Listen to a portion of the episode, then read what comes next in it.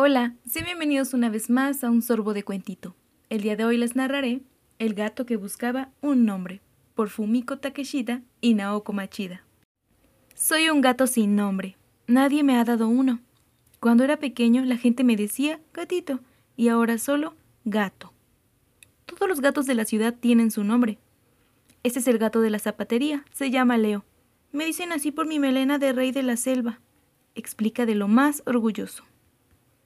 El gato de la librería se llama Harry. Parece que su nombre viene de un libro famoso sobre un joven mago. Ese es el gato de la verdulería. Se llama Pulga. Ahora soy grande, pero de cachorro era muy pequeñito, dice como con vergüenza. Este es el gato del restaurante de la esquina. Se llama Fideo. Y esos dos gatos son de la panadería. Se llaman Concha y Nata. Esta es la gata de la cafetería. No tiene uno, sino dos nombres. El vendedor la llama Doña Moca. El dueño le dice Panela. Y ella les responde por igual. Miau.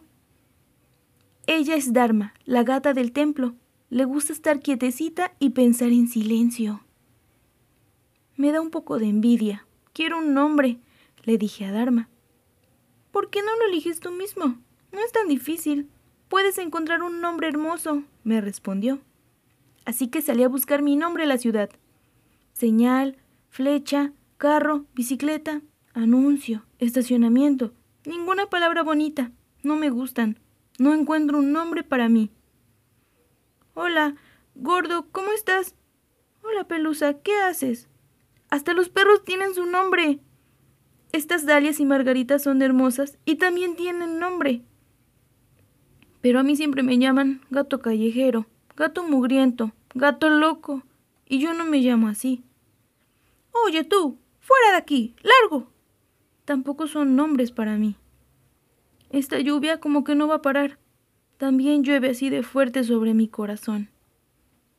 Hola, ¿tienes hambre? Escucho una voz muy dulce y huele bien. ¡Qué ojos tan bonitos! Color limón, me dijo. Ahora lo entiendo. No es que necesite un nombre. Lo que de verdad necesito es alguien que me nombre. Vámonos a casa, limón. Fin.